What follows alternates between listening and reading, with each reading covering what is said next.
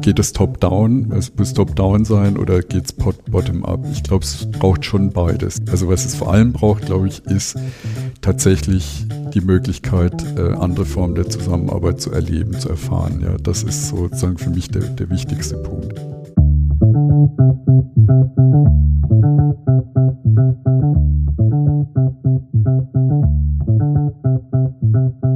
Herzlich willkommen zu Kluges aus der Mitte, dem Podcast von und mit Sabine und Alexander Kluge. In unserem Podcast treffen wir Menschen, die Veränderungen in Unternehmen angestoßen haben, ohne Auftrag, mit mehr oder weniger Erfolg. Wir sprechen darüber, was es braucht, um mit Initiativen aus der Mitte Neues zu bewirken. Und wir treffen Menschen, die mit uns über Graswurzelinitiativen nachdenken. Wir interessieren uns für die Entstehung und die Entwicklung dieser Bewegungen und schauen auf die Übergänge, die Zwischenstufen, die Grautöne. Schön, dass ihr dabei seid. Zu Gast sind wir heute im Auswärtigen Amt bei Karlfried Bergner, Leiter des Kompetenzzentrum Führung im Auswärtigen Amt. Und wenn man so auf Wikipedia über dich nachliest, lieber Karlfried, dann kriegt man eine ganze Menge Stationen schon so mit, die eins zeigen, da ist der diplomatische Dienst eigentlich fast von Anfang an vorgedacht worden. Es gibt Stationen im Ausland, viele Tätigkeiten im Inland, aber wir sehen dich in Washington und wir sehen dich in Kuwait und ähm, in, in der Welt eigentlich verstreut. Aber heute, heute reden wir mit dir über Führung und Führung und natürlich auch ganz speziell auch äh, die Frage, wie man Bewegungen oder Dinge ausstößt, anstößt aus der Mitte von Organisationen. Erste Frage natürlich, ähm, die unsere Hörer und uns interessiert. Wie bist du eigentlich der geworden, der du bist, Karlfried?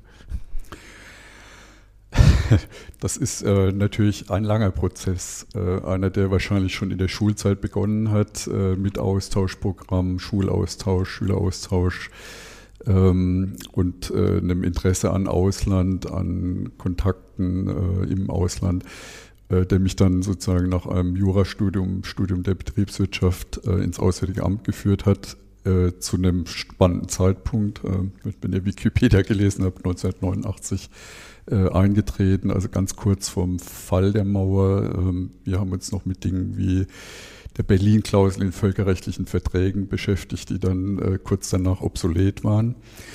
Also eine, eine, sehr spannende Zeit des Wandels. Äh, ich hatte dann im Auswärtigen Amt, also diese verschiedenen Stationen, die du genannt hast, äh, das ist so ein bisschen in der äh, Natur des Auswärtigen Amtes ähm, äh, begründet. Äh, wir haben alle drei bis vier Jahre Versetzungen äh, ins In- und Ausland, also an unterschiedliche geografische Dienstorte, aber auch inhaltlich unterschiedliche Tätigkeiten.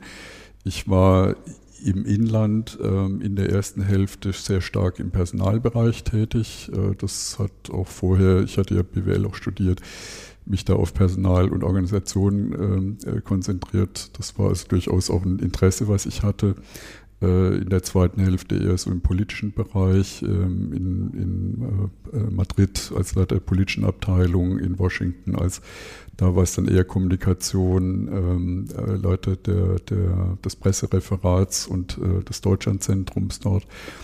Ähm, und dann eben, das ist eigentlich sozusagen die Krönung einer, einer, einer Diplomatenlaufbahn, muss, muss man, das sage ich jetzt mal etwas unbescheiden, äh, jedenfalls für mich als, als Botschafter, das ist schon das, was man anstrebt, wenn man ins Auswärtige Amt geht. Aber dieser Wechsel, dieser ständige Wechsel alle drei bis vier Jahre, das ist sozusagen, was man auf was man sich einlässt zu Beginn und äh, das äh, muss nicht jeder spannend finden. Für mich hat das den ganz, ganz großen Reiz ausgemacht, eben Länder intensiv kennenzulernen. Ja. Also anders als, als Touristen doch nochmal richtig einzusteigen und auch ähm, ganz, eine, eine ganz große Bandbreite an Kontakten zu haben.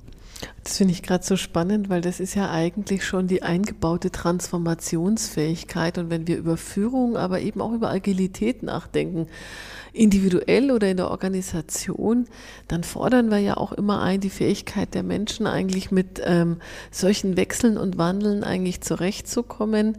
Und äh, ja, das hat mich gerade so ein bisschen angerührt, als du äh, beschrieben hast, dass das eben Teil auch dieser Aufgabe, dieser Berufung ist, um damit zu leben, dass man per se alle zwei, drei Jahre bereit ist für was ganz Neues. Also das ist ein bestimmter, bestimmter Kulturtyp, ein bestimmter Menschentyp.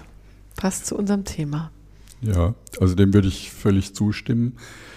Ähm, ich war eine Zeit lang auch Ausbildungsleiter für den Höherendienst, also für ähm, Einstellung, Rekrutierung und Ausbildung von Hochschulabsolventen zuständig. Und ich hätte damals schon, das war so Mitte der 2000er, ähm, Resilienz und Anpassungsfähigkeit so als eine der äh, ja, eine der Eigenschaften äh, genannt, die, die, wir, die wir suchen. Ja. Also mhm. diese Bereitschaft, sich einzulassen auf neue Länder, Neugier, Offenheit, mhm. ähm, aber auch sozusagen die Bereitschaft, da, da ein Stück weit in die Tiefe zu gehen, inhaltlich auch andere Dinge zu tun an, an neuen Posten. Das ist schon eine zentrale Voraussetzung und das ist dann sicher was, was ähm, äh, zum Beispiel jetzt bei der Bewältigung von Krisen wie Corona ähm, und anderen Krisen, also wo wir im Auswärtigen Amt, glaube ich, ganz gute Startvoraussetzungen haben. Ich habe gerade auch so gedacht, ne? also für, für mich gibt es ja so zwei Bilder und die könnten wir immer versuchen zu ähm, vielleicht auseinander oder die Bilder wieder übereinander zu schieben. Also das eine ist, für mich ist ein Ministerium irgendwie eine, ähm, von außen betrachtet, würde ich mal sagen, sehr hierarchische Veranstaltung. Also da gibt es irgendwie Minister und irgendeine Bürokratie. Und es gibt ganz klar vorgezeichnete Wege, wie irgendwas zu laufen hat und wohin welche, äh, welche Informationen fließen und wer welche Entscheidung treffen kann. Und auf der anderen Seite gibt es dann so ein Bild vom, vom wie, wie du es auch gerade beschrieben hast, vom Auswärtigen Amt, wo es ja eigentlich ähm, fast schon um Agilität an sich geht. Also ich muss mich darauf einstellen, in Bogota oder in Washington zu arbeiten. Also ist es eigentlich schon Neugier, wie du gerade gesagt hast, gefordert, aber es ist auch gefordert, ähm, immer wieder mit wechselnden Situationen, wechselnden Kulturen umzugehen. Wie kriege ich das beides zusammen? Also das eine, das starre Bild einer Ministerialbürokratie und das agile Bild ähm, einer, ähm, ja, von eurem Zweck eigentlich, mit dem ihr unterwegs seid. Also ich, da will ich jetzt nicht zu viel äh, Wasser in den Wein gießen, den, den du da beschrieben hast.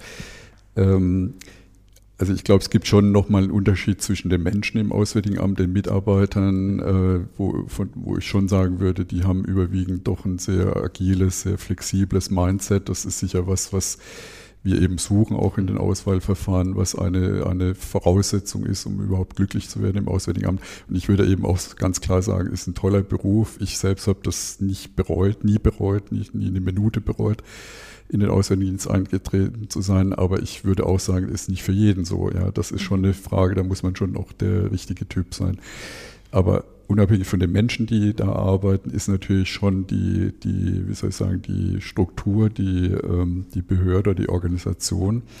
Und die ist zum einen hier im Inland, hier in Berlin, ähm, ein ganz normales Ministerium mit all den Dingen, die äh, Ministerien eben tun. Ja, also da geht es ganz äh, stark darum, äh, unseren Minister sprechfähig zu halten, ihm die Gelegenheit zu geben, ähm, sozusagen wirklich kompetent auf unterschiedliche Entwicklungen äh, reagieren zu können, ähm, äh, den politischen Bereich auch zu beraten, ähm, äh, so eben wirklich alle, alle ministeriellen Funktionen ähm, äh, aus, auszuüben, die, die auch in anderen Ressorts anliegen. Und das ist dann schon eine relativ hierarchische Geschichte. Also ich glaube, es gibt äh, sozusagen neben dem dem Mindset im, im Auswärtigen Amt noch schon ein, ein grundsätzliches Beamten-Mindset, was dann schon etwas stärker auf Struktur, auf Hierarchie und sowas ähm, ausgerichtet ist. Und das ist sicher ein Thema, ein Veränderungsthema, an dem wir ähm, insgesamt, glaube ich, im öffentlichen Bereich in Deutschland arbeiten, aber auch im Auswärtigen Amt. Ich glaube, das ist gar nicht so weit auseinander von dem, was wir aus traditionellen Unternehmen auch kennen. Also ähm, und da wird ja der Begriff der Ambidextrie, der Beidhändigkeit, der Fähigkeit zu stabilisieren und gleichzeitig aber beweglich zu bleiben, ja im Augenblick als ganz großer Heilsbringer auch diskutiert und ähm, kommen wir sicher noch mal ein bisschen später drauf, aber vielleicht ist ja genau diese Fähigkeit, einerseits eine gewisse Stabilität zu zeitigen und andererseits aber diese Beweglichkeit sicherzustellen. Vielleicht ist das ja auch ein Erfolgsfaktor, weil ich kann mir halt vorstellen, dass in einer, in einer Behörde und in der Verwaltung, auch wenn man als Bürger manchmal die Hände vors Gesicht schlägt und verzweifelt, aber gleichzeitig ähm, da kann sich halt nicht alle Nase lang irgendwas agil ändern. Das kriegt man schon kommunikativ nicht hin, äh, geschweige denn ähm, dann irgendwie umgesetzt und in die, in die Welt rein. Also ich weiß gar nicht, ob diese Not nicht eigentlich eine Tugend ist.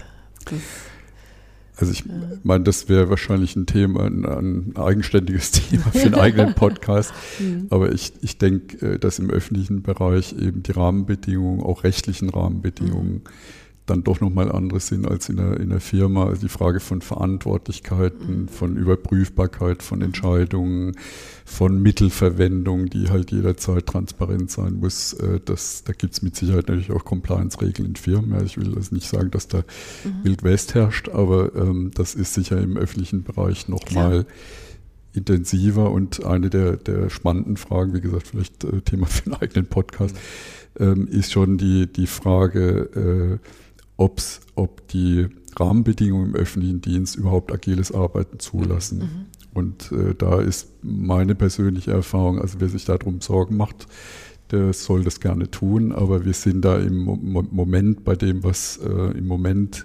sozusagen im öffentlichen Dienst äh, im Bereich agiles Arbeiten, neue Arbeitsformen läuft, noch weit von irgendwelchen roten Linien weg. Also da mhm. kann man schon noch mal eine ganze Menge ausprobieren weil die Frage, wie man die Arbeit äh, organisiert, am Ende dann äh, doch, doch äh, relativ flexibel beantwortet werden kann. Du hast uns ja auch ganz konkret von dem Projekt Agiles Arbeiten in der Auslandsvertretung erzählt. Also das ist ja ein Thema, was ihr auch treibt.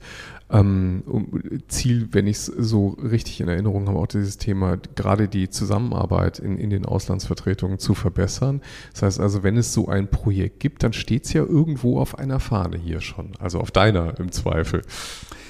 Ja, also äh, das ist ganz interessant, weil das kam aus einer anderen Richtung. Das kam äh, sozusagen von Kollegen, die sich mit der Zusammenarbeit zwischen Zentrale hier in Berlin mit ungefähr drei, dreieinhalb bis 4.000 Mitarbeiter nur in Berlin. Um, und äh, den Auslandsvertretungen, wir haben etwa 230 Auslandsvertretungen äh, in fast allen Ländern der Welt, äh, auch große, große multilaterale Vertretungen. Und die Frage, wie da die Zusammenarbeit funktioniert, wie die verbessert werden kann, wie die sozusagen auf den Stand des 21. Jahrhunderts gehoben wurde, das beschäftigte eine Arbeitsgruppe. Und ähm, die, eine, eine Lösung war halt äh, Verstärkung von agilen Arbeitsformen, eben um neue Themen besser behandeln zu können. Und ähm, das traf sich dann mit der Tatsache, dass ich sowieso äh, sozusagen dabei war, in einem größeren Prozess agiles Arbeiten im Auswärtigen Amt.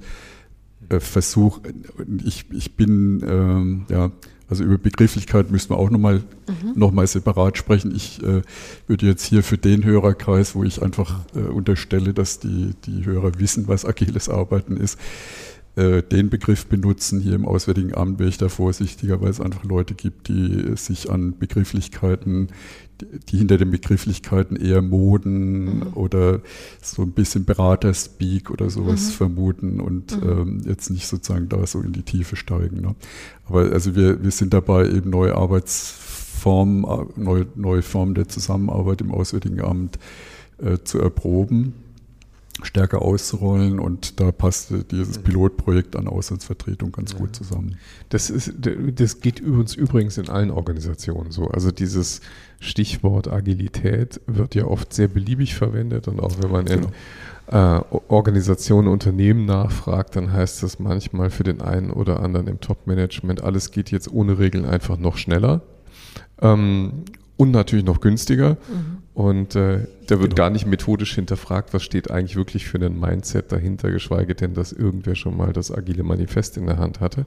Aber ähm, da gibt's halt natürlich auch die ganze Bandbreite. Spannend für uns ist natürlich jetzt zu sehen, ähm, wie, wie äh, solche Initiativen Fuß fassen halt in Organisationen und speziell jetzt in eurem Fall gibt's ähm, eine ganze Menge Menschen, die wahrscheinlich auch Lust haben an so einem Veränderungsprojekt mitzuwirken, oder? Genau, also ich glaube, der, der wichtige Begriff äh, ist hier Veränderungsprojekt. Also die, die ähm, tatsächlich ein Stück weit vielleicht, also Leiden ist vielleicht übertrieben, aber die äh, nicht zufrieden sind mit den aktuellen Arbeitsbedingungen, die, die ganz gerne irgendwie in der Zusammenarbeit was verändern wollen, und zwar sowohl in ihren eigenen Arbeitseinheiten, äh, als auch sozusagen äh, äh un, äh, un, unter, unter den einzelnen Arbeitseinheiten. Ähm, das, das ist schon was, was wir relativ stark äh, gespürt haben. Und für mich waren, also ich kann relativ konkret sagen, zwei Auslöser, mich näher mit agilem Arbeiten zu beschäftigen.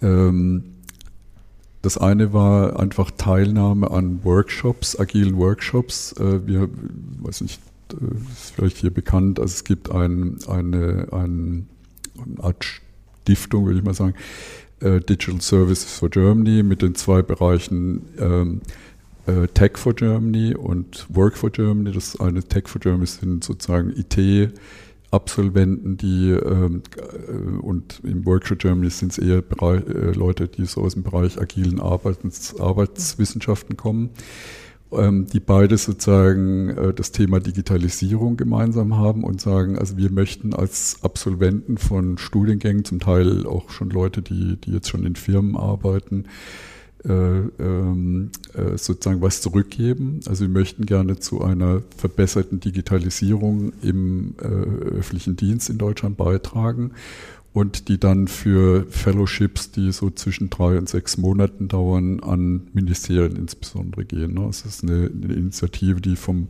Kanzleramt unterstützt wird. Ähm, und ähm, also begann vor zwei Jahren ungefähr mit zwölf Fellowships. Ich glaube, jetzt inzwischen haben wir so 17, 18 an verschiedenen Ressorts. Auswärtige Amt war relativ früh be beteiligt und ich hatte eben das Vergnügen, da in einem Workshop teilzunehmen zu einem ganz äh, trockenen Thema, nämlich ein Rotationsportal. Ne? Also ich hatte ja vorhin beschrieben, alle drei, vier Jahre Umzüge. Das heißt, bei unserer Angestelltenzahl so etwa zweieinhalb bis 3.000 Umzüge pro Jahr, die, die, und zwar internationale Umzüge, die da zu organisieren sind. Äh, dass äh, man denkt dann, ich habe jetzt insgesamt, glaube ich, elf Umzüge im Auswärtigen Amt gemacht und man denkt als Außenstehender, das müsste dann sozusagen ganz flüssig gehen, aber es ist jedes Mal halt doch eine große Herausforderung und das, da rede ich jetzt nur hier über die, die administrative Bewältigung mhm. des Umzugs, also noch gar nicht so Eingewöhnung und solche Dinge, zig Anträge zu schreiben etc. Und die Idee war, wie kann man das vereinfachen? Und das ging dann in agilen Workshops und das war sozusagen mein erstes Aha-Erlebnis. Das zweite war äh, der Beginn der Krise, wo wir ja über Nacht geworfen waren, äh, der, der, der Corona-Krise, wo wir über Nacht ähm, äh, in die Situation geworfen waren, äh, die Zusammenarbeit sozusagen mobil zu bewältigen. Ne? Das, äh, wir waren dann nicht ganz so gut, als kleinere Ressorts hatten, glaube ich, ein relativ hohes äh, Maß an Ausstattung schon. Das musste bei uns dann erst noch kommen. Ähm, aber die Frage war, wie können wir ähm, Arbeitseinheiten auch unterstützen dabei, überhaupt die Zusammenarbeit äh, weiter zu gewährleisten. Und äh, da hat sich dann ähm, entwickelt eine, eine Gruppe, wegen Grassroots, äh, haben wir Unterstützung haben wir Unterstützung bekommen durch eine Gruppe, die nennt sich Friends of Digi. Das waren vor allem jüngere Kollegen, so etwa 20, mit denen wir zusammen Nutzeranleitungen äh, geschrieben haben für die Programme, die dann plötzlich in aller Munde waren, von Zoom über WebEx äh, im, im, Videokonferenzbereich, ähm, die etwas sicherere äh, Messenger-Dienste als die, die man so normal benutzt. Also ich will jetzt keine weder Shell noch Werbung betreiben. Also wir haben versucht, eben möglichst äh, zu helfen und äh, die Art und Weise, wie ich mit den jungen Kolleginnen und Kollegen da, äh, da sozusagen ähm, die Organisation Auswärtiges Amt unterstützen konnte, wie, wie agil, wie schnell wir das eben sozusagen, ohne dass es da eine Struktur gab, es gab jetzt kein Referat, äh, mobiles Arbeiten oder so, äh, das war schon ziemlich beeindruckend. Ne? Und äh, das waren zwei Erfahrungen, die mich dann dazu bewogen haben, äh, diese, diese Frage neuer Arbeitsformen, neuer Formen der Zusammenarbeit stärker im Auswärtigen Amt zu verankern, ähm, Multiplikatorenschulung und sowas anzubieten. Da können wir gleich nochmal mhm. intensiver drauf eingehen. Ja, genau, das würde mich natürlich jetzt interessieren, denn hier wären wir jetzt natürlich wach und denken, aha, es gab also da irgendwie eine, eine Gruppe, die war schon selbst organisiert, nicht Teil irgendwie einer formalen Struktur, die haben sich Friends of Digi genannt, ähm, aber die gab es schon. Also du bist quasi über die gestolpert oder ja, ich habe also ich habe eben relativ schnell, weil dieses Thema Zusammenarbeit natürlich schon in meiner Kernaufgabe, mhm. Kernaufgabe ist ja äh, Kompetenzzentrum Führung, eigentlich Führung. Aber ich habe sehr früh gesagt, also für mich äh, gibt es keine Führung isoliert, sondern Führung hat immer was mit Zusammenarbeit zu tun. Also Führung braucht immer noch ein Gegenüber. Ähm, und äh, wenn ich über das Gegenüber und die Beziehung zwischen Führendem und Geführtem spreche, ja, dann rede ich auch über Zusammenarbeit. Also diese Frage der Zusammenarbeit, wie kann ich Zusammenarbeit sowohl im Verhältnis vorgesetzter Mitarbeiter als auch in, innerhalb von Teams organisieren, das war was, was mich relativ von Anfang an beschäftigt hat. Und äh, deshalb war natürlich die Frage, wie macht man das jetzt unter, den, unter diesen neuen Rahmenbedingungen mhm. äh, von, von praktisch fast zunächst 100 Prozent und mhm. genau. mobilem Arbeiten. Mhm. Ne? Und dann suchte ich eben nach äh, äh, Mitstreitern, die, die sozusagen bereit waren, sich äh, dem Thema auch zu widmen, aber eben auch was für, für das Haus insgesamt mhm. zu tun, ja. Also das ging ja nicht darum, äh, wir, wir sind eine relativ kleine Arbeitseinheit im Kompetenzzentrum Führung, also uns irgendwie besser zu organisieren, sondern was können wir an Unterstützung bieten für die Vorgesetzten, aber ja. auch für die Teams. Ne? Und da ähm, äh, habe ich einige, einiges ausprobiert. Aber am Ende sozusagen, was am besten geklappt hat, waren dann tatsächlich diese Friends of Digi, weil die natürlich eine gewisse Affinität zu digitalen Themen auch schon mitbrachten. Ne? Aber wo kamen die jetzt her? Also die Friends of Digi, die, die waren, ähm, das ist tatsächlich eine, eine echte Grassroots-Geschichte, wo sich jüngere Kolleginnen und Kollegen, also Berufsanfänger, äh, zusammengeschlossen haben und gesagt, wir müssen was tun, um die Digitalisierung des Auswärtigen Amts voranzutreiben, zu bringen. Ja. Und da ich eben über diese Pilotprojekte auch sehr stark mit den Kollegen zu tun hatte, die im Digitalisierungsbereich tätig waren, haben die auch den Kontakt dann hergestellt. Also ich kannte die schon. Mhm. Äh, das war jetzt kein, kein, äh, kein reiner Zweckkontakt jetzt in der, in der Krise, sondern wir, wir kannten uns eigentlich schon. Aber das waren die, die auch am schnellsten und am effektivsten reagiert haben. Ja, und, und wie, also da nochmal, entschuldige, dass ich da so ein bisschen neugierig bohre, aber das interessiert mich jetzt schon allein von der Mechanik her. Also wo würde ich die denn treffen? Da gibt es eine Gruppe von Menschen, die äh, sich hier engagieren, junge Leute. Haben die irgendwie eine Präsenz im Intranet oder ähm, haben die Aushänge am schwarzen Brett? Ich meine, wir reden dann über Corona-Zeiten. Wie, wie, wie, wie trifft man die? Also wie kommt man auf die Friends of Digi? Also äh, zum einen, äh, wie gesagt, der Kontakt war schon etwas länger, der war noch in, in Vor-Corona-Zeiten mhm. entstanden. Also ich kannte einige von denen auch persönlich äh, und war eben auf der Verteilerliste. Ähm, also also gab es auch selbst dann Friend, Friend of Dicky geworden, ja. ja. Und die haben in der Tat, ähm, oh, das sind dann zum Beispiel auch ganz spannende Fragen von Plattformen, die haben tatsächlich ein SharePoint im Intranet aber zugleich auch einen MS Teams Raum gehabt, ne, mhm. der sehr viel besser funktioniert. Wir haben allerdings auch dann zusammen auch ganz andere Dinge, Slack und, und was weiß ich, Mural, Miro und mhm. alles mögliche probiert. Äh, wo wir dann allerdings festgestellt haben, das beißt sich dann von der IT-Infrastruktur her mit äh, Sicherheitsvorschriften im Auswärtigen Amt. Also das Auswärtige Amt ist natürlich ein sehr sicherheitsempfindlicher Bereich und da ist schon MS Teams nicht so, ähm, so völlig unproblematisch. Aber MS Teams, also jetzt auch an der Stelle ohne Werbung zu machen, nur damit wir das so verstehen vom, vom, vom Möglichkeitenhorizont, das ist hier eingeführt oder ist es dann auch eher so ein Pilotprojekt, wo man jetzt vielleicht nicht mehr so viel drauf rumreiten sollte im Gespräch. Nee, kann man schon äh, auch, auch rumreiten, weil äh, also es, äh, es, es gab äh, gerade am Anfang, oder es gibt nach wie vor natürlich das ganz große Problem, dass wir äh, vor allem im Ausland mit dem größten Teil unserer Mitarbeiter äh, einen größeren Teil der Mitarbeiter, nämlich die sogenannten Lokalbeschäftigten, nicht mit sozusagen intranetfähigen äh, Laptops ausstatten können. Mhm. Aber gerade zu Beginn der Krise, als eben ganz, ganz starkes Homeoffice äh, notwendig war, schon irgendwie Plattformen brauchten, wo man zumindest mal Informationen austauschen kann, äh, zumindest rudimentär weiter zusammenarbeiten kann. Mhm. Und da wurde dann eine sogenannte virtuelle Arbeitsplattform geschaffen. Das ist so eine Art Sandbox ähm, mit einem geschützten Zugang. Das ist nicht ganz so sicher wie das Intranet, aber doch ein bisschen geschützter als äh, ein völlig freie, freier mhm. Intranet, Internetzugang. Ähm, äh, der, der auf einer Citrix-Plattform läuft und äh, der dann sozusagen ein komplettes Office-Paket auch äh, beinhaltet und damit auch MS Teams.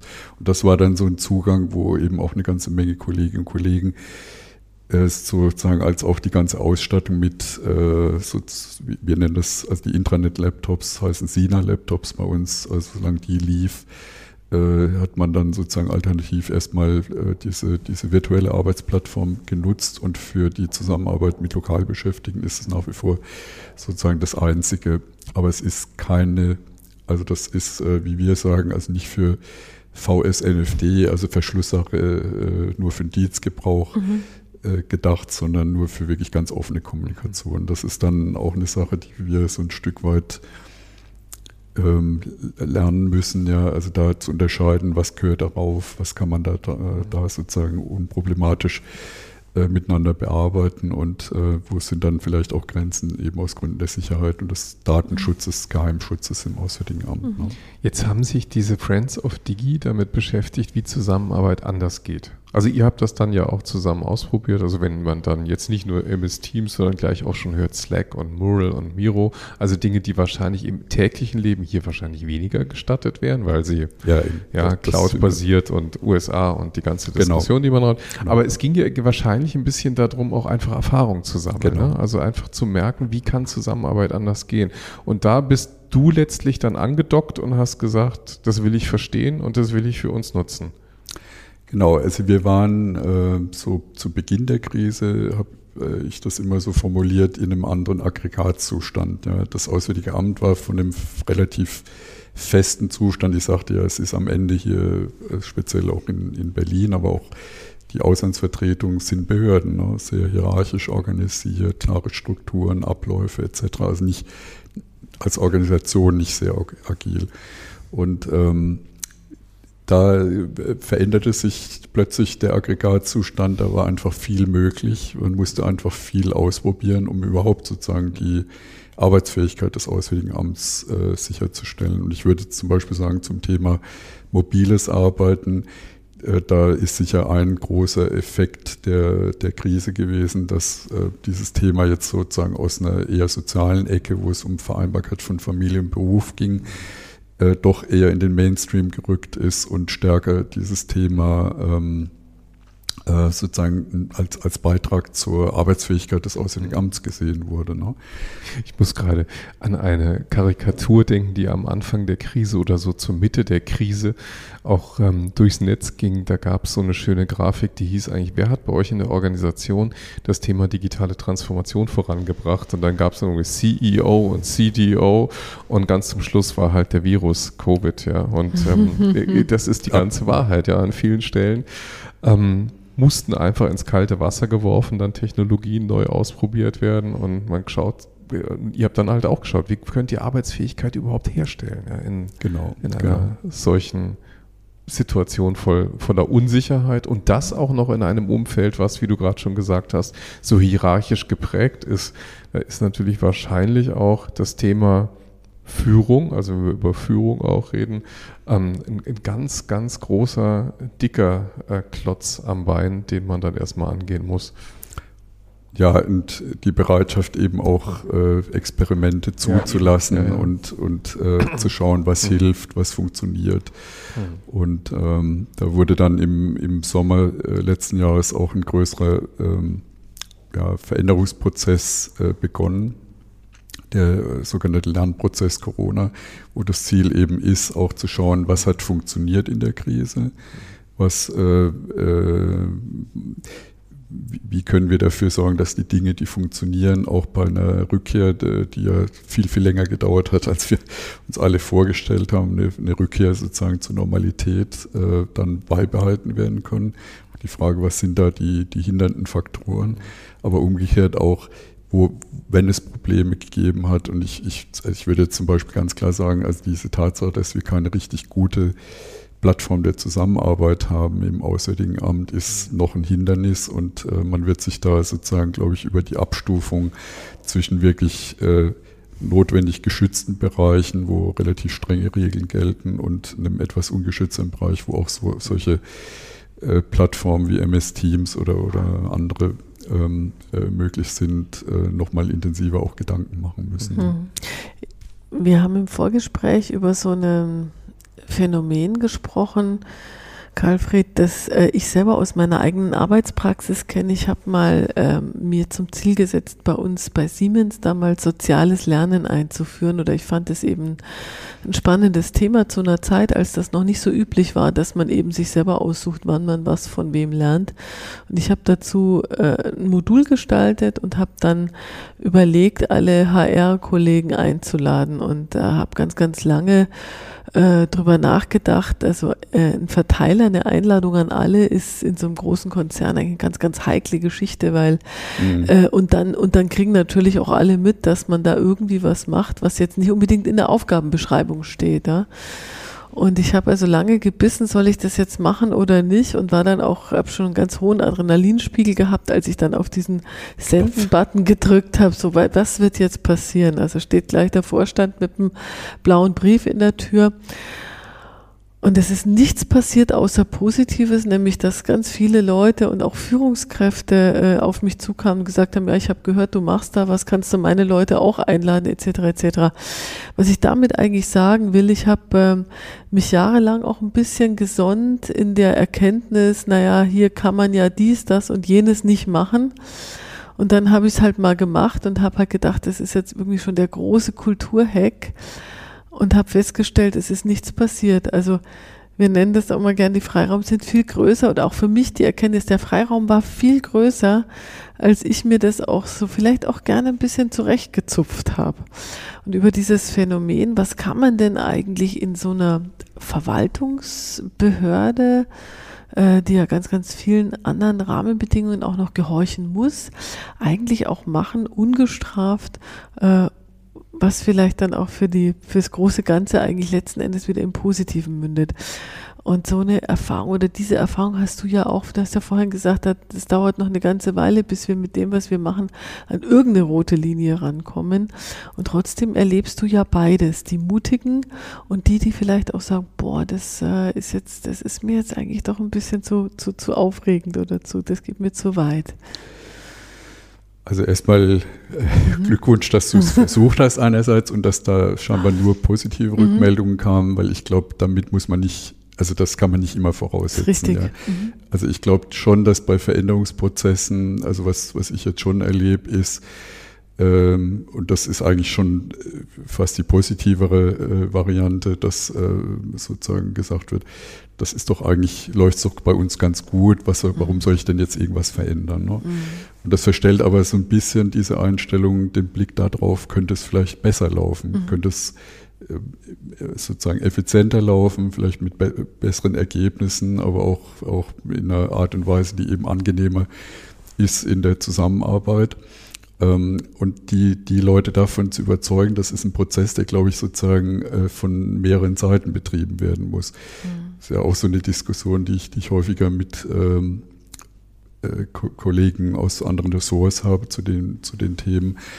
Ähm, geht es top-down, es muss top-down sein oder geht es bottom-up? Ich glaube, es braucht schon beides. Ja. Also es braucht sozusagen, also was es vor allem braucht, glaube ich, ist tatsächlich die Möglichkeit, äh, andere Formen der Zusammenarbeit zu erleben, zu erfahren. Ja, das ist sozusagen für mich der, der wichtigste Punkt.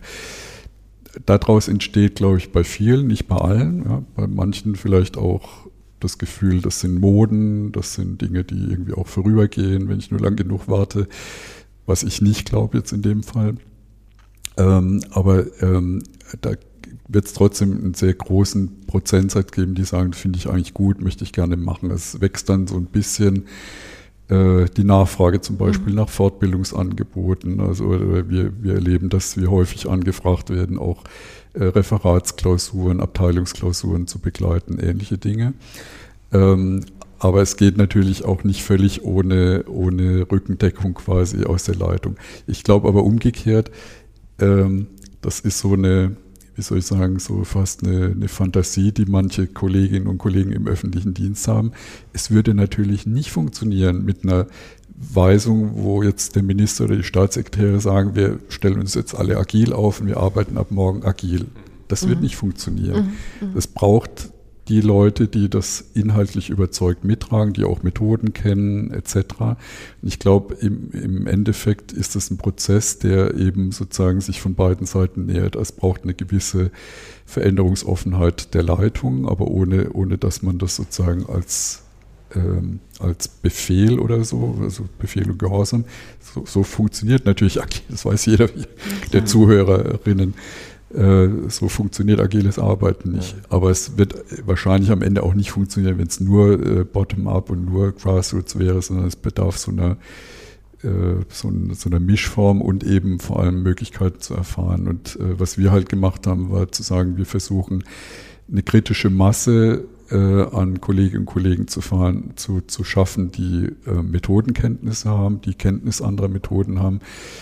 Ähm, Methoden sind kein Selbstzweck, aber Methoden, andere Methoden, äh, um Besprechungen durchzuführen, um ähm, Projekte zu steuern, zu visualisieren etc., die, die machen dann schon was mit den Beteiligten. Ja. Mhm. Also die verändern dann schon auch das Mindset und die, oh ja die Hierarchie beispielsweise und sowas. War da eigentlich die Grundlage, also vielleicht, ich überlege gerade, ob das eigentlich so ein magischer Moment war, den du da vorhin beschrieben hast, deshalb habe ich da auch so nachgehakt. Also Top-Down trifft auf Bottom-up, also wir haben ein Problem, wir haben eine Krise, wir haben ähm, eine offensichtlich selbstorganisierte Gruppe, die sich mit dem Thema Zusammenarbeit intensiver schon auseinandergesetzt hat und dann kommt plötzlich ähm, in, in deiner Person jemand, der aus der Formalstruktur kommt und auf eine informelle Initiative stößt und daraus entsteht jetzt etwas Besonderes. Ja, so hat sich das jetzt fast für mich ja, angefühlt. Ja, und ähm, was ist dann eigentlich passiert? Also was ist dann in dieser Zusammenarbeit ähm, zwischen dir und dieser informellen Initiative entstanden? Ist da eine Art Bewegung entstanden? Habt ihr diese Multiplikatoren in irgendeiner Art und Weise dann genutzt, um auch ähm, den agilen Mindset in der Organisation zu fördern? Also das, es war am Ende, muss ich sagen, wahrscheinlich schon ein bisschen komplexer, als ich es jetzt gerade dargestellt habe. Das habe ich jetzt nur sozusagen zugespitzt auf die Friends of Digi, weil, weil euch eben auch Grassroots-Organisationen interessiert. Aber wir waren natürlich äh, eigentlich zu dem Zeitpunkt schon dabei, eben so ähm, erste Überlegungen zu treffen, wie wir so eine Multiplikatoren-Schulung für neue Arbeitsformen, neue Arbeitsmethoden im Auswärtigen Amt aufsetzen können. Aber da waren das halt auch tolle Sparringspartner. Ne? Mhm. Also sozusagen die Idee, mit ihnen zu reflektieren. Ich nehme, also ich würde mal denken, ein Teil von denen war auch so gut vorgebildet muss man, also vielleicht das ist auch eine ganz gute Stelle, um mal das Thema Generation oder, oder Alter ähm, äh, zu, zu anzusprechen. Ja, das sind natürlich alles überwiegend junge Kolleginnen und Kollegen. Ich glaube, einige von denen hatten durchaus, haben auch Erfahrung schon äh, mit agilen Arbeitsformen. Es kam eine Handvoll von denen auch aus Startups, äh, aus, aus ganz, ganz anderen Hintergründen, die man jetzt nicht so direkt vermutet im Auswärtigen Amt. Ähm, aber etliche von denen hatten nicht so viel Vorkenntnisse, haben dann zum Beispiel auch an der ersten Schulung, die wir dann im Herbst letzten Jahres, ab Herbst letzten Jahres angeboten haben, teilgenommen. Ne? Also die sind immer verwoben gewesen dabei, die sind wichtige Sparingspartner für mich, aber die, die eigentliche sozusagen äh, der Veränderungsprozess, der passierte dann schon außerhalb äh, die, die unterstützen das, die sind immer beteiligt, aber mhm. äh, sie sind jetzt nicht die, die einzigen Treiber der Innovation. Aber das ist ja eigentlich der Idealfall, ne? wenn wir mal sagen, die Führungskräfte oder diejenigen, die das Gestaltungsmonopol haben, und das hast du natürlich, wenn du hier das Kompetenzzentrum Führung äh, verantwortest, ähm, horchen aber genau in die Organisation rein. Ich meine, das kann man auch mit großer Eitelkeit äh, im Alleingang vorantreiben, weil man vielleicht externe Partner hat, von denen man sowieso überzeugt ist, dass sie das viel besser können. Und das zeugt auch schon von einer ähm, selber wieder von einer großen Führungskompetenz eben zu sagen, ich horche da in die Organisation rein, da ist das Wissen, da ist die Erfahrung, da sind die Interessen, wir sagen ja immer Führung als Seismograph, äh, mit einer Sensorik sozusagen in die Organisation reinzuhören. Seismographen brauchte man jetzt gar nicht, weil sozusagen das Erdbeben, das war ja schon da, aber dann zu sagen, wir haben da anscheinend Ressourcen, äh, und die Intelligenz tatsächlich auch in der Organisation nicht unbedingt ähm, im Sinne von gewollt und von uns gestaltet, aber trotzdem auch nicht nur geduldet, sondern sogar gefragt und gehört. Also das finde ich schon einen sehr, sehr interessanten Move und einen sehr fortschrittlichen Move auch sprachlich. Ja. ja, also da muss ich vielleicht vorausschicken, dass meine Rolle in der Organisation ähm, halt eher beratend ist, Stabstelle. Also ich bin jetzt nicht Teil des äh, unserer Zentralabteilung, sodass ich sozusagen Weisungen geben könnte, es wird jetzt so gemacht oder so, sondern ich bin eigentlich bei allem letztlich auch ein bisschen auf Überzeugung mhm. und auf äh, das Mitmachen von anderen angewiesen. Ein, eins war jetzt eben, weil das sozusagen die größte Veränderung ist, ähm, die diese, diese Multiplikatorenschulung zu neuen Arbeitsmethoden. Äh, das habe ich sozusagen ent, äh, mehr oder weniger selbst entwickelt, aber dann mit, der, äh, mit, mit, unserer Fortbildung, internen Fortbildung umgesetzt. Ich hatte da die Rückendeckung der Leiterin der Zentralabteilung. Das war sicher ganz wichtig ähm, für den ganzen Prozess, mhm. aber eben auch eine ziemlich große Gestaltungsfreiheit oder, oder, oder Bewegungsfreiheit. Mhm. Ne? Wer kann denn und wer darf und wer soll denn Multiplikator werden? Ah, das sind jetzt ganz freiwillige Meldungen. Ja, also kann, wir haben jetzt nachträglich gesehen, ähm, da würden wir dann schon vielleicht so eine Art Zielbild ähm, rausarbeiten, dass es sehr gut funktioniert, wenn in einer Arbeitseinheit der Vorgesetzte und einer oder eine der Mitarbeiter, der oder die Vorgesetzte und eine oder einer der, der Mitarbeitenden ähm, sozusagen zu zwei teilnehmen, dann ist es für die Umsetzung äh, erheblich sozusagen nachhaltiger. Das, äh, aber ansonsten haben wir überhaupt keine Vorgaben gemacht. Wir haben nicht gesagt, wir streben eine bestimmte Hierarchieebene an. Äh, ich, ich, weiß, es gibt Kolleginnen und Kollegen, die, die auch in unserer Leitung, die sich mehr Vorgesetzte äh, wünschen würden in den Seminaren, aber wir haben gesagt, also eigentlich jeder, der sich interessiert, der sozusagen sich aufmachen will, soll mitmachen. Allerdings, wenn er oder sie nicht selbst Vorgesetzter ist in einem Team, äh, brauchen wir quasi für die Bewerbung irgendwie eine Unterstützungserklärung des oder der Vorgesetzten. Ne? Also mhm. es muss schon abgesprochen sein, weil das Ziel der dieser Schulung ist eben die Anwendung. Es ist nicht sozusagen nur die Ausbildung der Betroffenen, sondern halt die Veränderung in den jeweiligen Teams. Es wird ähm, im Grunde genommen in kürzeren Modulen ähm, von drei bis vier Stunden werden zu einzelnen Themen Methoden ähm, sozusagen angeboten, geschult äh, und auch geübt.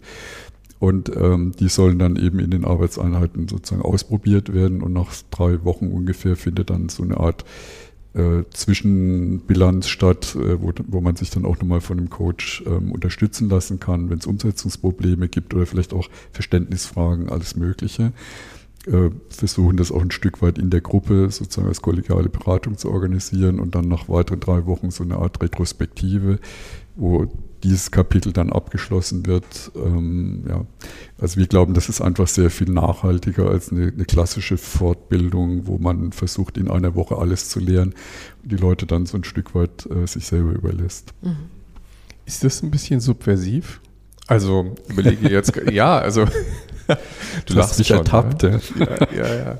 Also da gibt es ja wahrscheinlich einen offiziellen Zweck und dann gibt es irgendwie so eine Mission von euch. Wir wollen eigentlich dieses Gedankengut in der Organisation streuen. Daraus kann ja dann auch wieder Bewegung entstehen. Also das ist ja auch ein Loslassen. Ne? Also so ein bisschen, ich gebe etwas rein in die Organisation, in diesem Fall eben ein Wissen vielleicht um anders entscheiden, anders zusammenarbeiten, anders kommunizieren und damit verbindet sich ja eine Hoffnung, oder?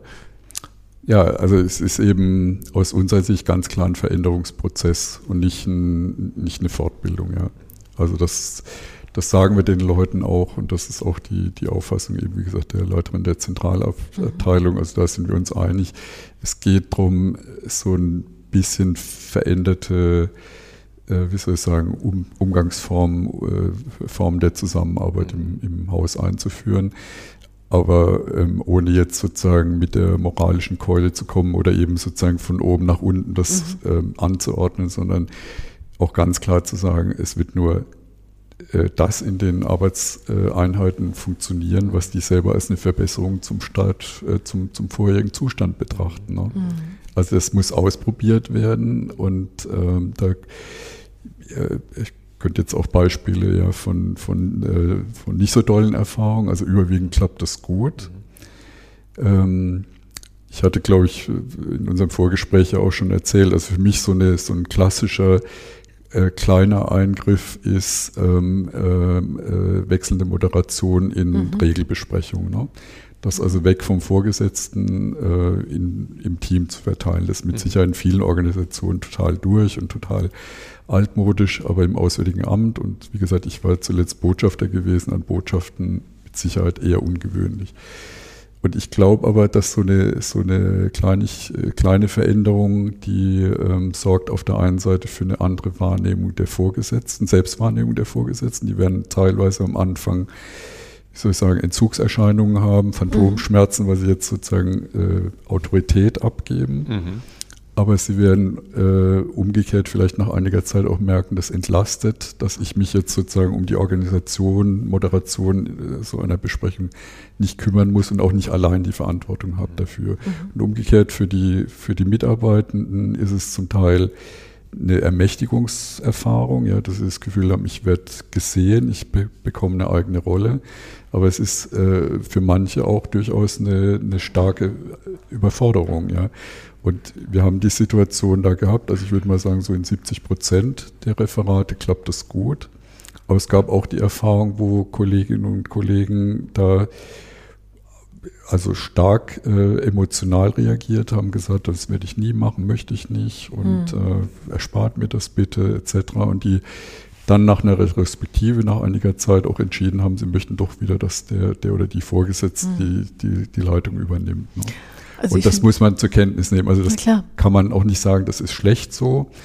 Das muss auch immer passen für die einzelnen Leute und für die Situation. Sorry, ich wollte nicht ins Wort fallen, aber ich fand gerade eben, dass es gar kein kleiner Kulturhack ist, sondern echt ein ganz großer und zentraler Kulturhack.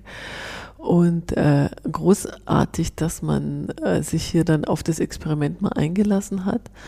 Äh, und oder, aber natürlich muss man natürlich auch die Kompetenz mitgeben. Ne? Also Moderation ist echt ein Brett. Also das ist, deswegen glaube ich auch, ist es gar nicht so ein, so ein kleiner Kulturhack, sondern da muss man schon auch ein bisschen äh, Traute haben. Die Traute kommt einher, sicher auch mit der, mit der entsprechenden Moderationskompetenz. Was bin in welcher Rolle bin ich da, in welcher Haltung bin ich da? Deswegen, das finde ich also auch an der Stelle wieder für traditionelle Organisationen da draußen ist das äh, eine ähnliche Tagesordnung an vielen Stellen. Ne? Der Chef oder die Chefin nimmt halt, springt auf, geht ans Flipchart und führt durch den Tag. Und dann passiert ja so eine erlernte Hilflosigkeit bei den Mitarbeitenden. Die äh, lernen sich, glaube ich, dann irgendwie auch so ein bisschen in den Sitzsack rein zu, rein zu grooven und ähm, abzuschalten. Ne, ab, vielleicht auch manchmal abzuschalten. Und eigentlich ähm, wäre es ja schön, zu einer Kommunikationsform zu kommen, wo ein Meeting Gemeinschafts Erleben ist. Ne? Und das geht nur, indem man vielleicht auch mal die Rollen hackt. Wie gesagt, ja. verbunden mit den entsprechenden Kompetenzen. Also ich finde, das ist ein großer Schritt und für manche äh, Teams nach wie vor ein zu großer Schritt, ohne es zu werten. Genau. Ist das etwas, was ihr in den, ähm, in den Multiplikatorenschulungen konkret dann auch als Fähigkeit vermittelt? Also zum Beispiel so ein Thema, ja, rotierende Moderation in meine Abteilung einführen. Ähm, ist das eines, eines, ein, einer der, ich, ich sag mal, der kleinen Workhacks, die ihr vermittelt, damit ähm, in der Organisation ein bisschen der Boden frisch belüftet wird? Genau. Also es ist eben nicht jetzt eine Vorgabe, dass wir generell sagen, im Auswärtigen Amt wird das überall jetzt so gemacht, flächendeckend, sondern eben die Teilnehmenden. Mhm. nehmen das mit in ihre Arbeitseinheiten, schlagen das vor. Äh, wie gesagt, ich glaube, mhm. so in die, die, also diese, die, dieser spezielle Hack äh, ist dann schon in vielen ausprobiert worden. Ähm, aber ähm, wie gesagt, in, in manchen hat es gepasst. Und das sind aber auch, äh, äh, also ehrlich gesagt, das Gespräch bringt mich jetzt sozusagen dazu mhm. zu reflektieren, haben wir die Leute da zu stark alleine gelassen. Ja, bei dieser, bei dieser Übernahme der Rolle hätte man dann noch mehr mhm sozusagen Moderationskompetenzen oder sowas schulen äh, äh, müssen. Aber das ist dann natürlich, wenn du, wenn du versuchst, sozusagen ähm, in dieser Multiplikatoren-Schule schon eine ganze große Bandbreite. Ja, das geht ja über Selbstorganisation, Arbeitsorganisation, mhm. eben äh, Besprechungskultur oder Zusammenarbeit im Team ist, da ist Besprechung jetzt nur ein wichtiger und, und auch ein Painpoint, glaube ich, in vielen Fällen. Ähm, und äh, auch die Zusammenarbeit im, äh, zwischen Teams oder Projektsteuerung. Also es sind einfach so viele Themen, dass man da nicht überall sozusagen in die Tiefe gehen kann. Nee, und wir uns aber halt auch versprechen, äh, Erkenntnisse zu der Frage, welche Kompetenzen müssen wir stärken da. Ne? Das könnte zum Beispiel dann mhm. so ein Ergebnis sein, dass man sagt, ja, wir würden das gerne machen, aber wir haben das Gefühl, es wäre, um die, die Rolle auszufüllen, notwendig, dass wir einfach noch mehr äh, geschult werden, beispielsweise Ref Rollen reflektieren, mhm. solche Dinge. Ne? Und eine spannende Frage, die sich dann anschließt, jetzt sind wir eigentlich schon genauso in der, in der Co-Creation drin, was, was kann man da eigentlich machen, ist natürlich die Frage, was, äh, was haben die Mitarbeiterinnen dafür Vorbehalte, ähm, äh, die, die Rolle zu übernehmen. Und ich erlebe das öfter mal in meinen Coachings, dass es speziell Frauen sagen, ich würde ganz gerne mal auf eine Bühne aber da ist halt eine Angst, einen Fehler zu machen, ne? Ja. Na, und dann ist, äh, und da gehe ich dann schon mal gerne, also mach, mach ab und zu, wo sich dir Gelegenheit ergibt, machen wir mal eine Co-Moderation, ne? Äh, dann ist das wie so ein doppelter Fallschirm oder so. Und ich kann mir vorstellen, dass das dann auch nochmal, also quasi wieder eine Analyse wäre zu sagen, Mensch, wenn da jetzt äh, 10 von 50 Leuten sagen, boah, ich habe da echt Sorge, einen Fehler zu machen, weil bei uns die Offenheit da auch mal irgendwie nicht so zackig zu performen noch nicht so groß ist, dann ist das ja schon wieder ein Arbeitsfeld, zu sagen, Mensch, was ist dann da vielleicht, ähm, wie können wir denn die, die Angst an der Stelle, begründet oder unbegründet, ja. ist ja völlig egal, wie kriegen wir die Angst aus der Organisation raus, weil die ist natürlich kein guter Berater, um insgesamt gut zu performen. Also das ist, finde ich, ein ganz zentraler Punkt. Ja. Ähm, ich bin in der Funktion als äh, Leiter Kompetenzzentrum Führung auch für das Vorgesetztenfeedback im Auswärtigen Amt zuständig. Und ich glaube, da wo ähm, ein, ein, eine angstfreie Kultur, der mhm. Diskus Diskussionskultur oder Austauschkultur herrscht, ähm, gibt es auch deutlich weniger Führungsprobleme, ja, weil einfach Probleme schon sozusagen im, im laufenden Alltag angesprochen werden können.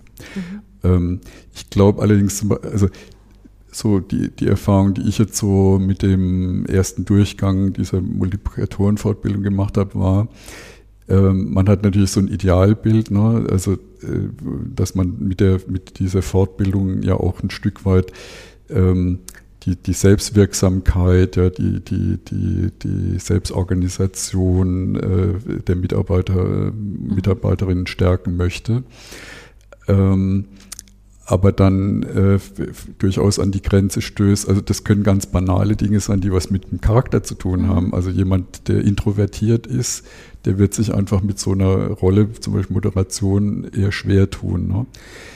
Aber das ist eben genau so ein bisschen der, das ist, finde ich, der zentrale Punkt, nennen wir es agilen Arbeitens oder andere Arbeitsformen, wie sorge ich dafür, dass auch die zu ihrem Recht kommen, sich mhm. einbringen können, dass deren Beiträge, die vielleicht intellektuell manchmal äh, sehr viel, wie soll ich sagen, tiefgründiger sein können, ja. als die von Kolleginnen und Kollegen, die halt extrovertiert sind und zu jedem und allem eine Meinung mhm. haben. Mhm. Äh, wie können die Meinungen auch, auch einfließen in, in Prozesse? Also das ist, glaube ich, noch so ein ungehobenes Potenzial in vielen Organisationen und mhm. äh, wo eben neue Arbeitsformen auch ein Stück weit helfen können. Aber das muss dann halt in der Form passieren, die auch für die Betroffenen, wie soll ich sagen, angenehm ist oder, oder passt. Ne? Also das, Absolut, das ja. ist so das, was ich gelernt habe, dass äh, die, diese Erwartung, dass alle begeistert sind, äh, mhm. sich jetzt einbringen zu können und frei reden zu können. Hm, da, da, mag ein Stück weit Fehlerkultur in einem, in einem Haus. Also ich glaube sowieso, dass viele, viele Dinge was mit Hauskulturen zu tun haben. Mhm äh, eine Rolle spielt, aber ich glaube letztlich halt auch Persönlichkeit. Absolut. Ja. Also das ist so eine Mischung. Ähm, ihr seid ja auch, wie du gerade gesagt hast, eigentlich auch in der ersten Runde. Ne? Also äh, wir ja. reden jetzt ja. über eine Zeit von anderthalb Jahren, auf die wir zurückschauen. Also seit der Krisensituation, wahrscheinlich gab es vorher schon irgendwelche Ansätze. Unter anderem konntet ihr euch ja auf eine Graswurzelinitiative auch ähm, berufen und mit der eigentlich letztlich kooperieren. Ähm, aber ihr tastet euch voran. Wie viele tasten sich denn eigentlich gerade voran? Also wie viel sind denn eigentlich die Friends of Digi gewesen, auf die du gestoßen bist? Wie viele Multiplikatoren habt ihr jetzt in der Organisation? Und kennen die sich und arbeiten die auch untereinander und tauschen sich aus, diese Multiplikatoren, die da gerade entstehen? Ja, also das ist äh, das Ziel, was wir haben, da so eine Art Community of Practice ähm, zu bilden. Ähm, ich sagte vorhin schon, also es, äh, es gibt sicher eine Schnittmenge zwischen den Friends of Digi und diesem ersten Durchgang. Also diese Gruppe hat sich selber den, den äh, Namen die Mitreißer gegeben. Mhm. Ähm, so, so, laufen die äh, jetzt äh, auch, auch im Haus. Also wir haben jetzt eben einen ersten Durchgang, das waren 40 Kolleginnen und Kollegen weltweit. Wie gesagt, da werden auch einige der Friends of Digi, die waren ursprünglich mal so um die 25. Aber ähm, sozusagen, ich glaube, die sind jetzt inzwischen mehr, weil zum Beispiel ich mache Werbung dann für die. Also das mhm. befruchtet sich auch ein Stück weit gegenseitig. Und wir sind jetzt, wir werden morgen äh, den zweiten Durchgang beginnen, wieder mit 40 Kolleginnen und Kollegen. Wir haben in beiden Fällen deutlich mehr Bewerbung gehabt, als, als wir Plätze hatten, mhm. aber das, äh, das ist gut so. Also zeigt, dass wir dann auch nochmal Bedarf für, für den nächsten Durchgang haben und wir werden mit Teilnehmern aus dem ersten Durchgang, also mit, mit sozusagen Interessierten und Ausgewählten, wahrscheinlich fünf oder sechs Teilnehmerinnen und Teilnehmern auch eine Vertiefung machen, die in Richtung Coaching geht, Agile mhm. Coaching. Also eigentlich ist das Ziel, also zum Beispiel diese Multiplikatorenausbildung, die wird im Moment äh, noch äh, über, über externe Berater gesteuert, weil wir einfach selbst nicht die Kapazitäten ähm, und also Ressourcen, aber auch die, die, die inhaltlichen mhm. Fähigkeiten haben. Aber eigentlich wäre aus meiner Sicht das Ziel, dass auf Dauer das sozusagen mit eigenen Kolleginnen und Kollegen, also dass wir in drei oder vier Jahren genügend Agile Coaches mhm. haben, die auch die, diese Multiplikatorenausbildung übernehmen können oder die auch zum Beispiel Referatsklausuren, Abteilungsklausuren, ähm, alles, was so in Richtung kreative Prozesse im Auswärtigen Amt äh, mhm. angeht, eben begleiten könnten. Mhm. Wie werden die Mitreißer sichtbar? Also ähm, Mitreißer müssen ja auch irgendwie ihre Geschichte erzählen können. Also wie, wie, wie spürbar in eurer Organisation jetzt so nach anderthalb Jahren, dass es da 40 Mitreißer gibt? Ja, ich sprach vorhin von kritischer Masse und da ist 40 bei 6.000, 7.000 äh, sozusagen Stammbeschäftigten in Berlin, äh, also, also sozusagen deutschen Beschäftigten und 5.000, 6.000 Lokalbeschäftigten noch keine, keine ganz kritische Masse. Ähm, die ähm, gab jetzt verschiedene, also es läuft bei uns so unter dem Begriff Outreach, ja, wie kann man das bekannt machen? Äh, da gab es Artikel in unserer Mitarbeiterzeitschrift ähm, und eben auch diese Community of Practice, die soll von vornherein offen gestaltet sein und äh, zwar eben die Teilnehmer an den Multiplikatorenschulungen beinhalten, aber eigentlich auch offen sein für andere Interessierte, ne? also die, die am Austausch mhm. zu Methoden interessiert sind. Wir sind beim Schreiben unseres Buches auf eine Studie gestoßen, ähm, die versucht hat nachzuweisen, ab wann werden äh, so Initiativen von unten wirksam, solche Graswurzeln, die man sät. Ja. Und äh, die magische Zahl heißt 3,5 Prozent.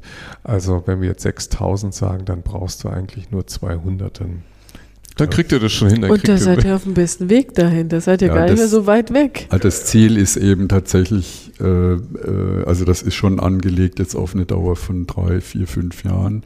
Mhm. Also vier bis fünf Jahren realistischerweise. Ähm, dass wir dann tatsächlich, also es war jetzt ganz zufällig. Also ich hätte gesagt, das ist so die kritische Masse. Mhm wo es auch eine Sichtbarkeit gibt, aber man merkt halt auch an der Nachfrage, ähm, also angefangen äh, von diesen Fortbildungen, äh, äh, Nachfragen von, äh, äh, also sagen wir ein Beispiel, als wir jetzt Auslandsvertretungen angeschrieben haben für dieses Pilotprojekt zum agilen Arbeiten an Auslandsvertretungen, habe ich zehn, zehn Leiterinnen und Leiter angeschrieben und gedacht, also wenn wir drei davon haben für ein Pilotprojekt ist gut, aber mhm. wir haben jetzt inzwischen sechs bis sieben. Mhm. Also eine ist noch ein bisschen offen, aber eigentlich nur drei Absagen bekommen und die auch nicht inhaltlich begründet, sondern eben mit ein zeitliches äh, Thema wahrscheinlich. Ja, also Besuche, die jetzt anstehen, also irgendwie re relativ starke Arbeitslast im Herbst, wo die gesagt haben, wir können uns da nicht so beteiligen, wie, wie wir gerne möchten. Also das zeigt sozusagen das Interesse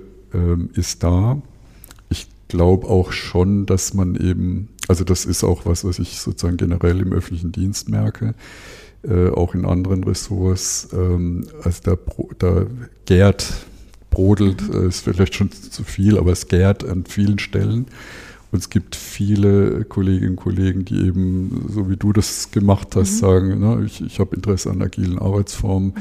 Gibt es andere, die sich auch dafür interessieren und wir treffen uns einmal äh, im Monat oder so für einen, für einen Morgen für anderthalb Stunden, probieren was aus die laden dann manchmal, hören sie von mir, dann, dann äh, erzähle ich so ein bisschen, was wir im Auswärtigen Amt machen oder wir, wir, gehen mal eine bestimmte Methode durch. Oder es werden andere Kollegen, es gibt im Innenministerium äh, äh, relativ eine aktive Gruppe, die ist äh, früher Projektgruppe Digitales Innovationsteam, die sich aber auch mit, mit Arbeitsmethoden beschäftigen. Äh, die jetzt äh, ein Referat im, Aus, im, im äh, Innenministerium geworden sind und eben sehr viel im öffentlichen Dienst beraten. Es gibt ein Netzwerk, Next Network, wo da ist es interessant, dass wirklich, das vielleicht für, für, für für, für die Zuhörerinnen und Zuhörer auch interessant, weil da alle Ebenen der Verwaltung an, abgebildet werden, also mhm. wirklich von Bundes, Ressorts bis hin zur kommunalen Ebene, Länderebene dazwischen. Also, da merkt man eben, da tut sich an ganz, ganz vielen Stellen ähm, einiges und nicht nur, das finde ich das Wichtige, nicht nur wegen Digitalisierung, das ist natürlich ein starker Treiber, aber auch, weil äh, es Bedarf gibt eben an veränderten Formen der Zusammenarbeit. Ja, wie, wie gehe ich mit Unsicherheit um? Mhm. Wie kriege ich Projekt richtig auf die, auf die Reihe gesetzt äh, in, und, und äh, ohne, ohne Wasserfallmethoden zu benutzen. Mhm. Äh, das, die, ich glaube, der, der Reiz, den ich eben sehe, ist inkrementelles Arbeiten, immer wieder Feedback-Schleifen zu machen, sehr viel stärker ähm, die Ausrichtung, die Ziele von Projekten zu hinterfragen, zu mhm. immer, immer, immer wirklich stark zu definieren.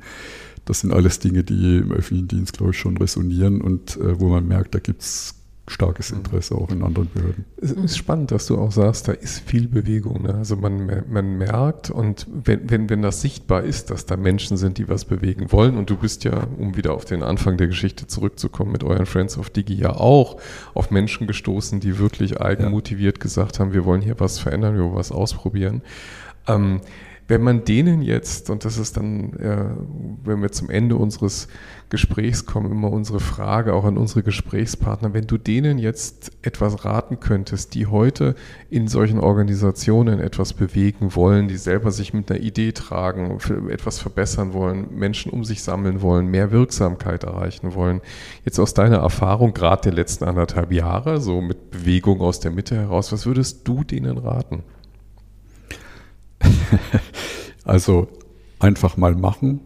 ähm, nicht ähm, also sich ein bisschen befreien. Also ich rede jetzt von öffentlichem Dienst, mhm. von so einer, von so einem Perfektionsdrang, dass man ein, ein, ein ins letzte ausgefeilte Konzept äh, erst äh, erarbeiten muss äh, mit, mit äh, selbst oder mit Mitstreitern, äh, sondern lieber eben relativ niedrigschwellig mit einer, mit zu sagen, also ich, ich suche mir ein paar Mitstreiter, von denen ich weiß, die sind interessiert und wir probieren mal eine Methode aus. Und dann schauen wir mal, wie das klappt. Und dann probieren wir noch eine aus, wenn das klappt. Oder wenn wir Gründe, warum es nicht klappt, auch identifiziert haben. Und dann machen wir weiter. Und dann werden wir vielleicht noch andere irgendwie davon überzeugen. Also ich glaube, das wäre das, was ich äh, äh, also kurz gesagt, äh, done is better than perfect. Ja. Mhm. Ähm, äh, und ich glaube, das ist natürlich was ein bisschen sozusagen so eine, äh, äh, so eine Beamtenmentalität, also ich bin ja selbst Beamter, ich kann, kann mir erlauben, ein bisschen kritisch zu sein, widerstrebt, äh, weil wir natürlich gewohnt sind, Dinge sozusagen perfekt äh, vorzubereiten und dann erst sozusagen zur Entscheidung vorzulegen. Aber ich glaube, das klappt bei diesen Arbeitsmethoden nicht so gut und man muss äh, man muss schon so ein bisschen, man muss klar ein Ziel haben, nämlich Veränderungen in die Organisation zu bringen, aber nicht ähm, äh, den, das, den großen Plan haben, ja, den großen Plan, der, der sozusagen die ganze Behörde jetzt auf den Kopf stellt oder eben äh, überlegen, wie, wie, wie kann ich das machen, dass ich jetzt irgendwie eine Vorlage schreibe, wo der Minister dann sagt, ja, jetzt äh, möchten wir, dass das Auswärtige Amt ein agiles Unternehmen wird. Ne? Ich glaube, das ist, da ist eben, äh, weil ich jetzt sagte, ich merke, dass da an vielen Stellen gärt im öffentlichen Dienst, Das ist, glaube ich, schon nochmal ein Unterschied zur Wirtschaft, wo wahrscheinlich irgendwie in den letzten 20 Jahren doch praktisch jeder mal irgendwie mit äh, agilen Workshops oder sowas in Berührung gekommen ist. Das ist halt im öffentlichen Dienst deutlich weniger, ne? muss man schon sagen muss man sich nicht unbedingt allzu viele Illusionen machen. Da gibt es auch noch viel zu tun in der Welt da draußen, aber auch in der Welt hier drin. Aber für uns ein wunderbares Zeichen, dass eben schon, äh, dass ihr schon anpackt. Also das fand ich war jetzt heute mal wieder ein sehr, sehr spannender und äh, lehrreicher Besuch. Genau, also da danken wir dir ganz herzlich, äh, Karlfried, dass wir hier sein durften und äh, deine Erfahrung ähm, auch für auch über Bewegung aus der Mitte in solchen Organisationen zu reden, ist, glaube ich, immer noch mal ein ganz besonderer Aspekt, auch wenn wir auf Organisationen schauen. Ja, herzlichen Dank. Dankeschön für das schöne Gespräch. Ähm, ich hoffe, den, für unsere Hörer war das auch eine spannende Stunde. Ähm, wie immer natürlich die Bitte, dass wir äh, ja, dass wir uns natürlich freuen über ein Teilen des Podcasts und ein Bewerten unseres Podcasts. Gerne die Geschichten auch teilen für diejenigen, die vielleicht selber auch an solchen, ähm, in solchen Projekten arbeiten. Ja, und äh, uns bleibt dann jetzt nur zu sagen, ähm, wir hören uns wieder, wenn es dann wieder heißt. Kluges aus der Mitte. Dankeschön. Dankeschön. Danke an euch und danke an die Zuhörer.